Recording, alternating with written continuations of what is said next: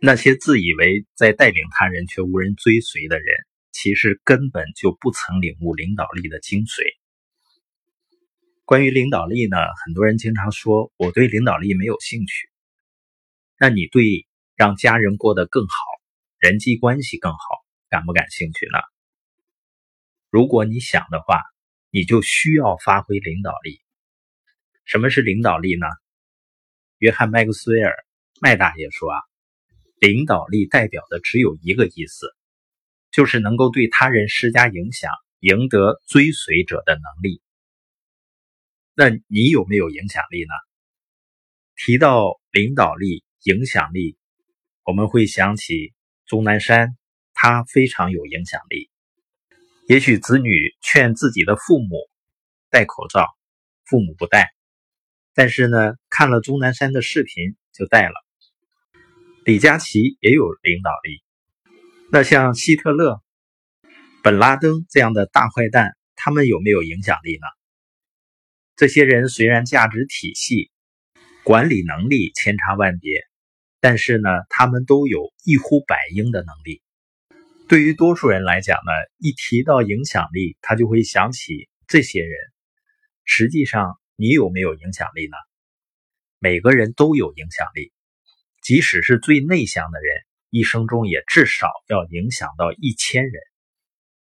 每个人都在某个领域影响着别人，同时也在另外一些领域受到别人的影响。要么你是领导者，要么你是追随者。就像我们去餐厅吃饭，服务员呢推荐特色菜，服务员在这方面对我们就有影响力。即使是做直播睡觉，长得很磕碜的小子。几十万人看他睡觉，他对那些猎奇、没有自己目标、无聊、空虚的人产生了一种吸引和影响。在我家里呢，前两年，当我说孩子的时候，小小贝就说啊：“你不要说我。”我说：“我说的不对吗？”他说：“妈妈说的才对，你说呢就不对。”最近我说他的时候呢，他经常会说：“你怎么说话呢？”我说：“我说的不对吗？”他说：“你说的对，但是你的语气要改变。”但是呢，他妈妈怎么说他都行。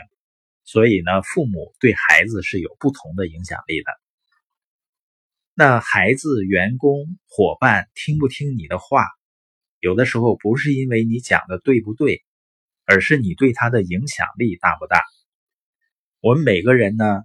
每天都在对周围的人产生着影响，或者是疗伤、提升、鼓舞，或者是拉低、打击、伤害，甚至有人呢用消极的语言、思想去毒害别人。所以，我们每个人都在影响着别人。我们对未来最好的投资就是今天的正确影响。问题不是你是否影响了别人。而是你要如何影响别人？你有没有不断提升自己的影响力？更大的领导力意味着你可以用越来越少的时间，创造越来越大的价值，甚至呢实现财务自由。